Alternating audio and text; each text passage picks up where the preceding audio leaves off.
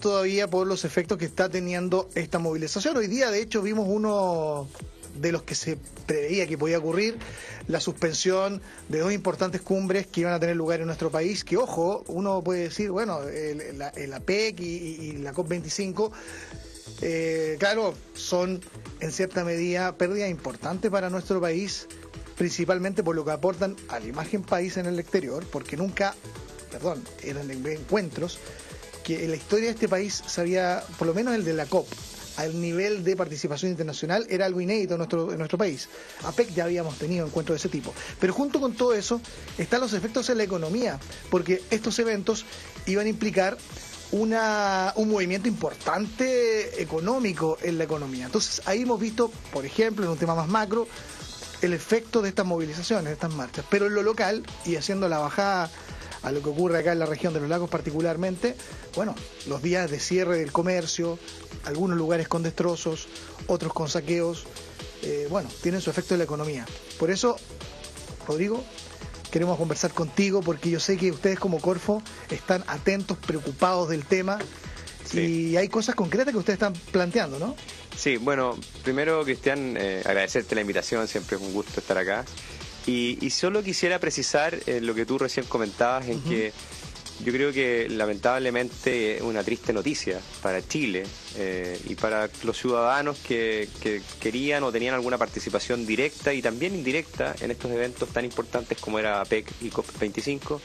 Eh, el presidente ha dicho que él lo lamenta profundamente, pero es una decisión que tiene que tomar por el bien de Chile, porque estamos concentrados desde el gobierno en que la paz social eh, sea la que vuelve en plenitud lo antes posible, porque tengamos un, un, Chile que tiene que llevar adelante esta agenda social. Entonces las prioridades del país claramente eh, eh, están siendo otras hoy.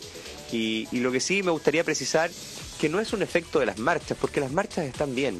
las demandas ciudadanas son válidas, muchas de ellas, eh, y en cuanto se plantean de buena manera, son todas válidas.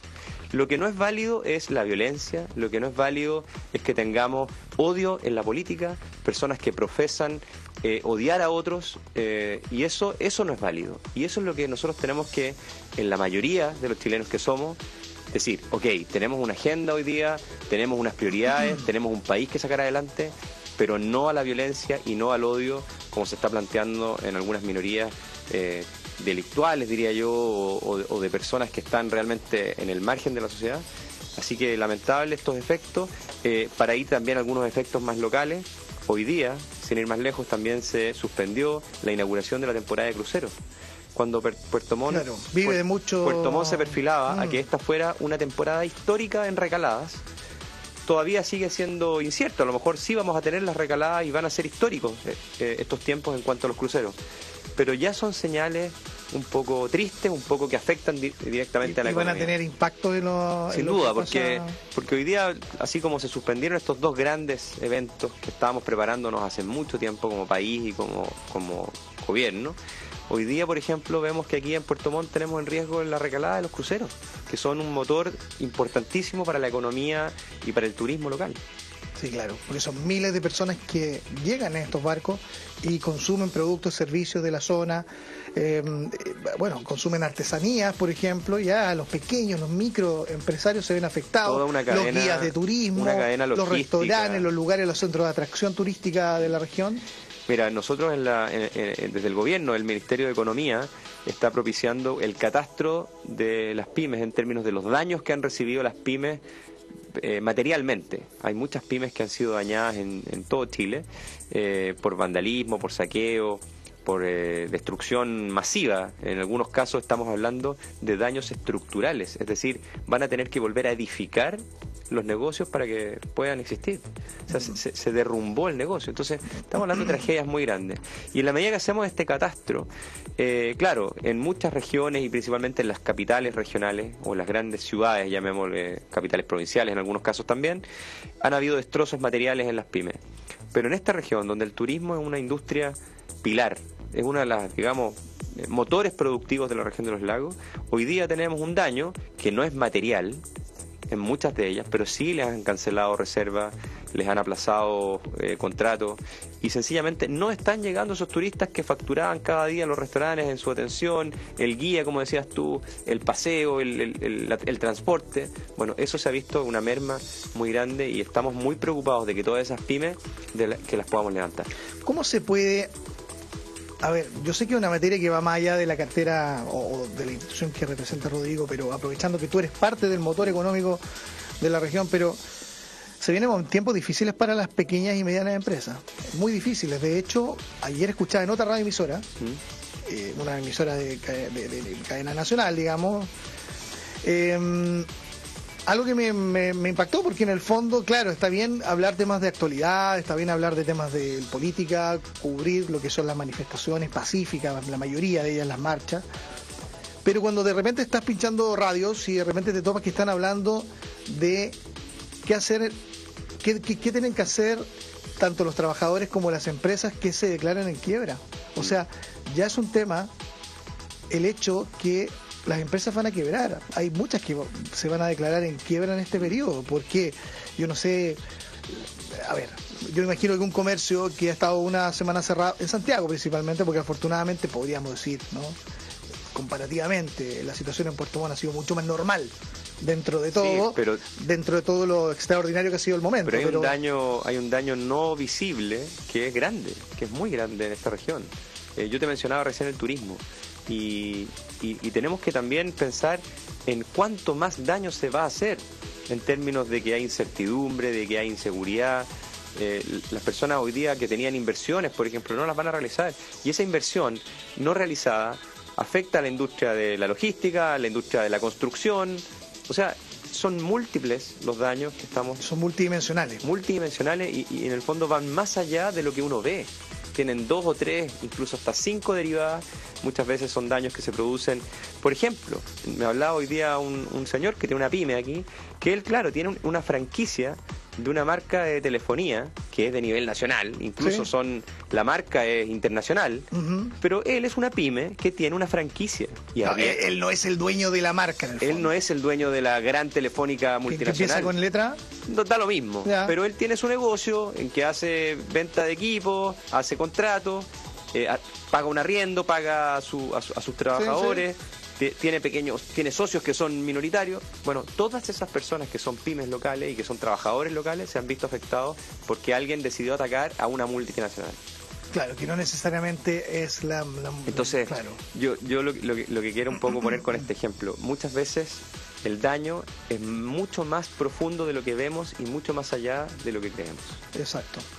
Bueno, en lo concreto, ¿cómo se está ocupando Corfo para poder salir en ayuda, porque, a ver, todos dicen, no, que estamos hablando mucho del tema de los empresarios, los emprendedores, pero bueno, estamos hablando en el fondo del trabajo de la gente, de, familias. de familias. Estamos hablando de familias. Aquí saquémonos esto de, de este, este, este concepto binario de empresario-trabajador. Aquí las pymes dan trabajo y hay familias. Y no poco, dan, el 70% del empleo en Chile las pymes.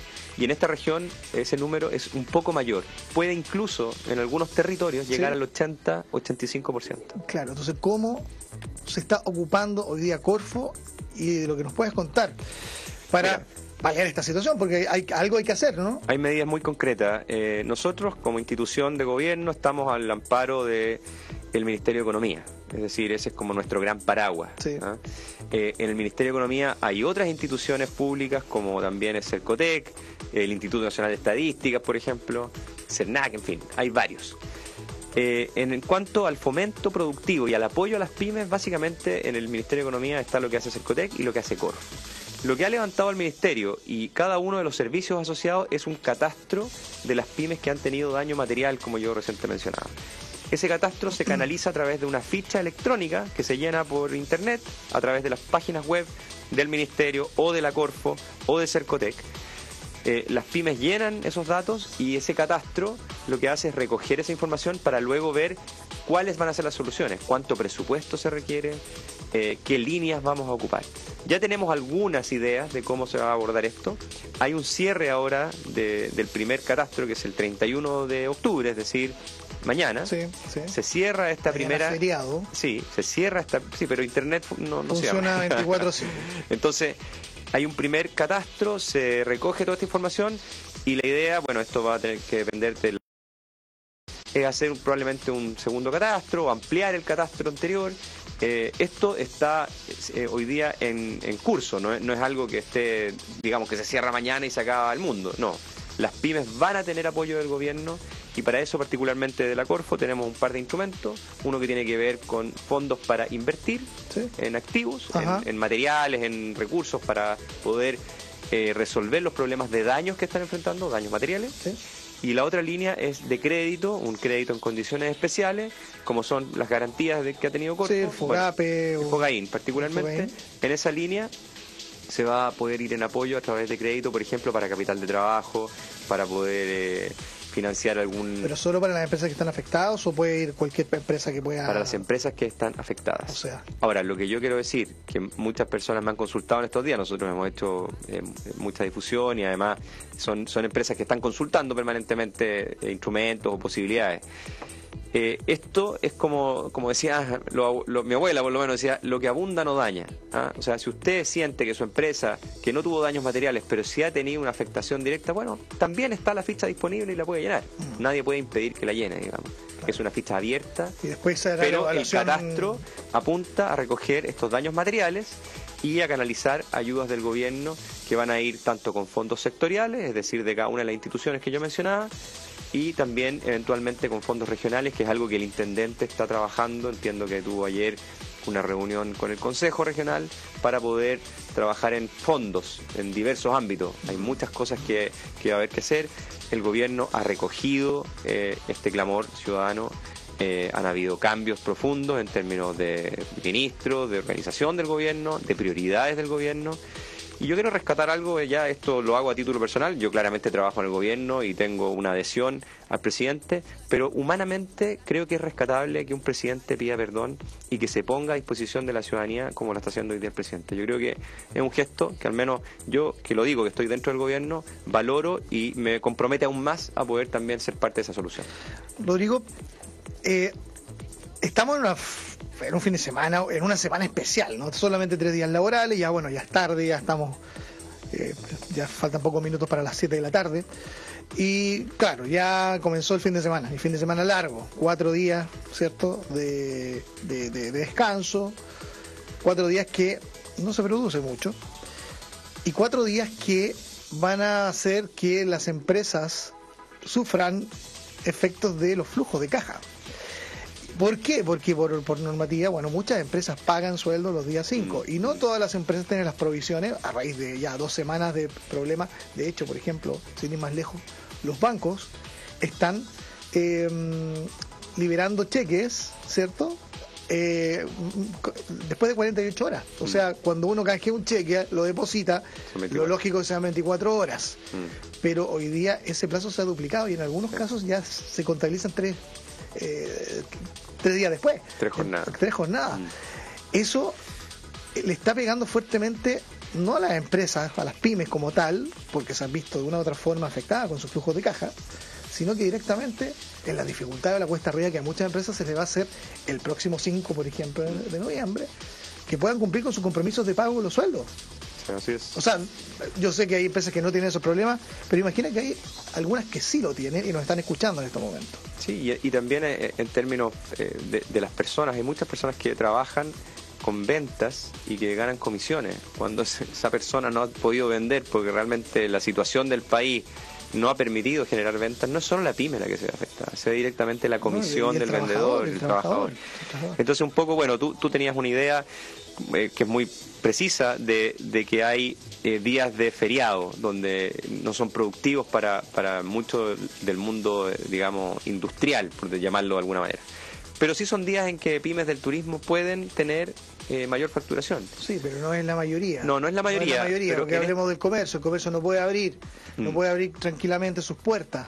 Eh, hay algunos esfuerzos que están haciendo los privados para poder eh, abrir, para, que se mueva un poco su negocio. Es un fin de semana largo, pero el fin de semana largo sabemos que hay convocada marchas, sabemos que hay situaciones que hacen que la gente también no quiera salir. Bueno, por Entonces, si yo tengo un restaurante, por mucho que tenga abierto el restaurante, Va a ser difícil que la gente llegue porque va a tener temor. Y si me topo con una marcha, o si se toman el, la rotonda, que ayer hubo desmanes ahí. Bueno, efectivamente, sigue habiendo alguna, algunos incidentes, pero yo creo que hay, hay mucho más ruido y mucho más convocatoria sin efecto que el único efecto al final es generar incertidumbre y, esta sensación de, miedo. Yo creo que cada uno de nosotros tiene que marchar a hacer lo que le corresponde, marchar al trabajo, los niños marchar a los colegios, eh, los clientes marchar donde sus proveedores, para que también ellos puedan facturar, al mismo tiempo los proveedores marchar haciendo su negocio, en fin, yo creo que eso es lo que tenemos que hacer, que el país marche en buenas condiciones, que todos podamos confiar un poco más en los otros. Se ha generado esto como una sensación de desconfianza, desconfianza en lo que va a pasar en el día, de quiénes van a marchar, de quiénes no, de quiénes van a parar, de quién va a abrir, quién no. Yo creo que tenemos que volver a confiar. Nosotros somos un país que no, que no nos caracterizamos por el odio, no nos caracterizamos por esta mala onda.